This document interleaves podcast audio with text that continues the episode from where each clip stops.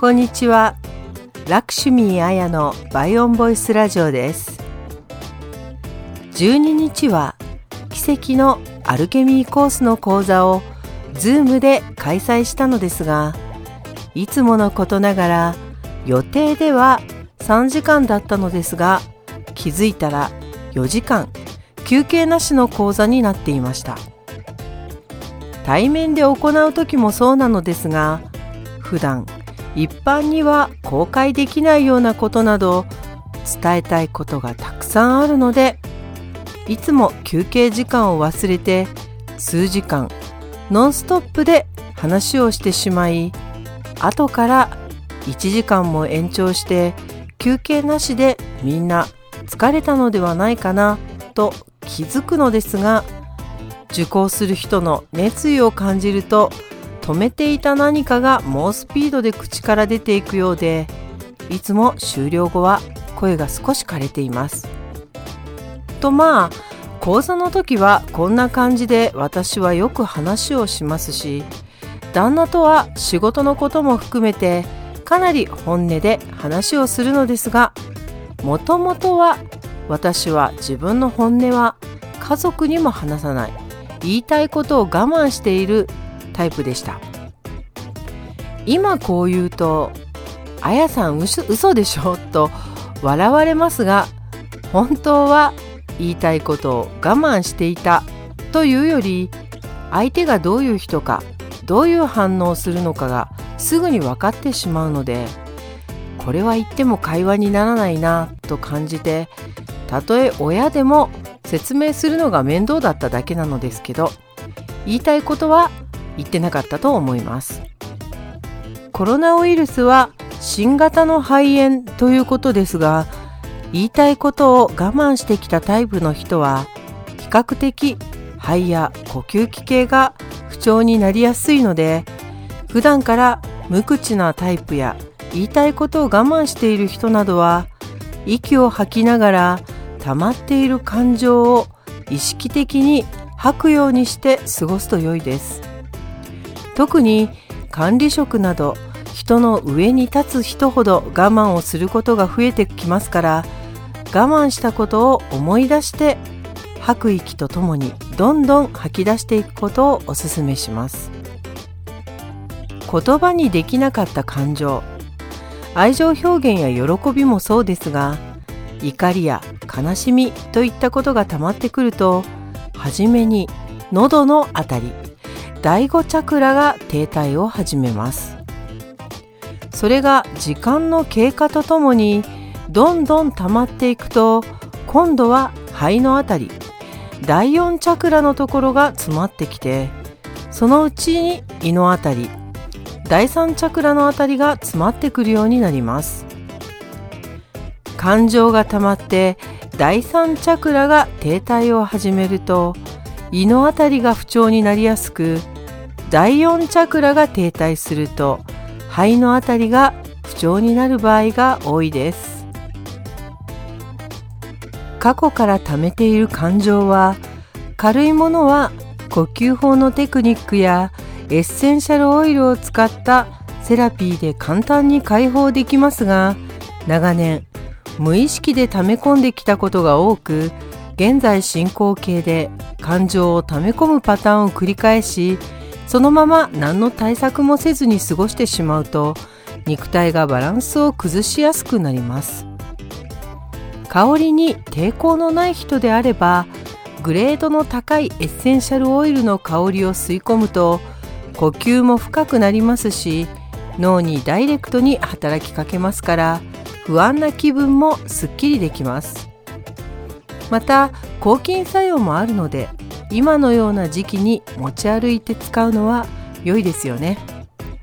ただ香りが強すぎて無理な人も多いようなので好きな人限定という感じになります。最近は消毒用のエタノールが売り切れていたりしますがコロナの消毒に良いお酒と考えるとやはりアルコール度数96%のウォッカじゃないでしょうか。消毒用アルコールとほぼ同じでこれに免疫力を高めるハーブを漬け込んで外出から帰ったらこのコロナプロテクションカクテルでグイーッとやってみるとかですね。うちはコロナウイルスが出る前にこのアルコール度数96%のウォッカーを旦那がなぜか買い込んでいたのでそれなりに置いてあるのですがこのお酒は多分売り切れていて今は買えないと思います。ただこのお酒は禁忌事項があるんですね。それは夏季厳禁でショット飲み禁止ということです。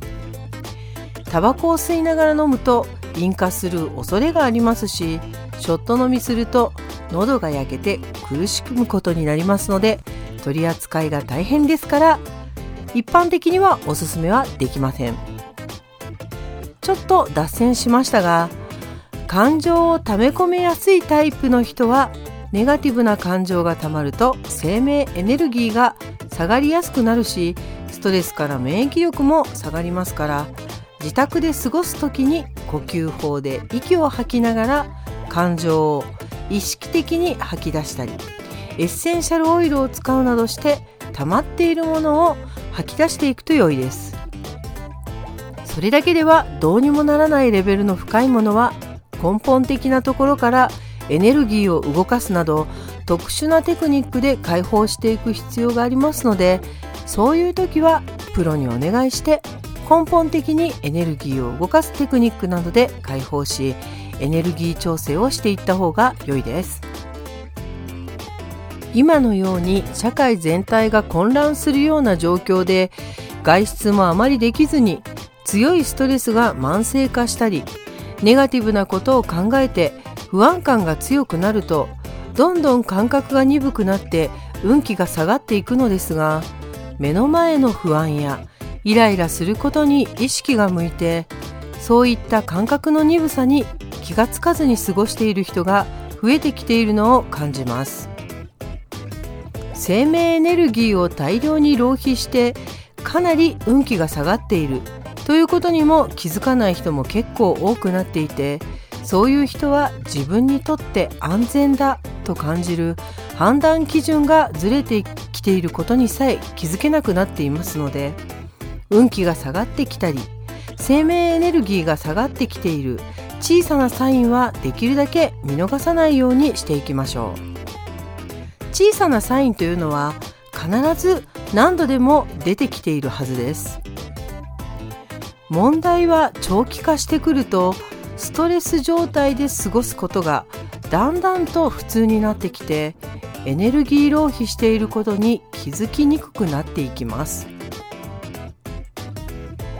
今のような周囲も自分の気分も落ちやすい時は目の前の問題をどのように受け入れそこからどのように自分を調和的な状態へと整えていけばよいのか実践していくチャンスなのです。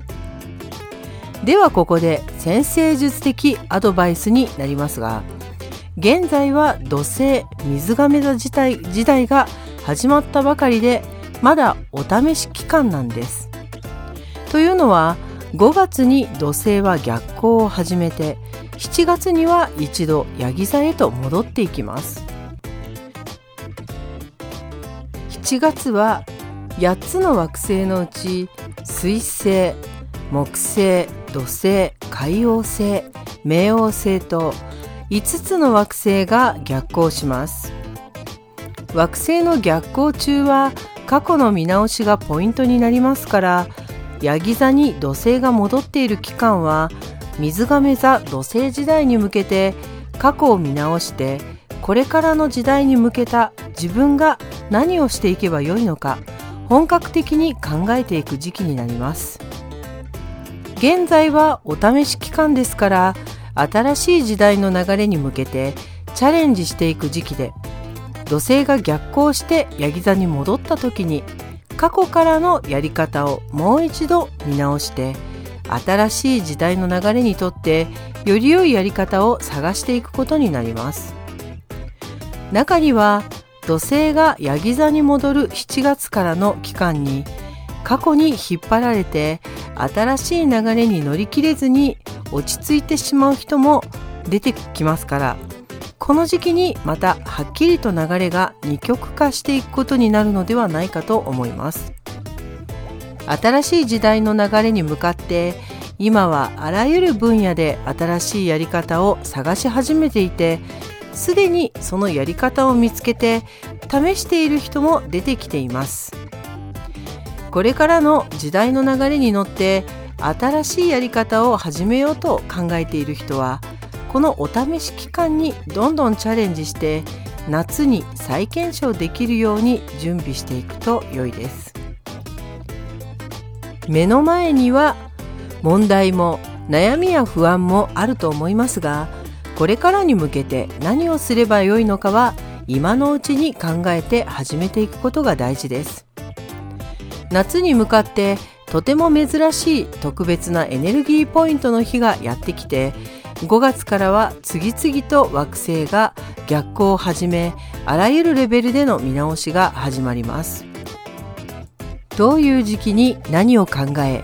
どういう時期に何をしていけばよいのか良いタイミングを逃さずに惑星のもたらす影響を最大に使っていけば特別なエネルギーポイントの日に大きなチャンスをつかむこともできます。すべては今のあなたが何に焦点を当てて何をするのかということが未来の流れを作っているということです。開運アクションは運気が下がったから上げるために行うのではなく普通の状態の時にもっと良くなるように行っていけば運気が大きく下がるという体験がなくなっていきます。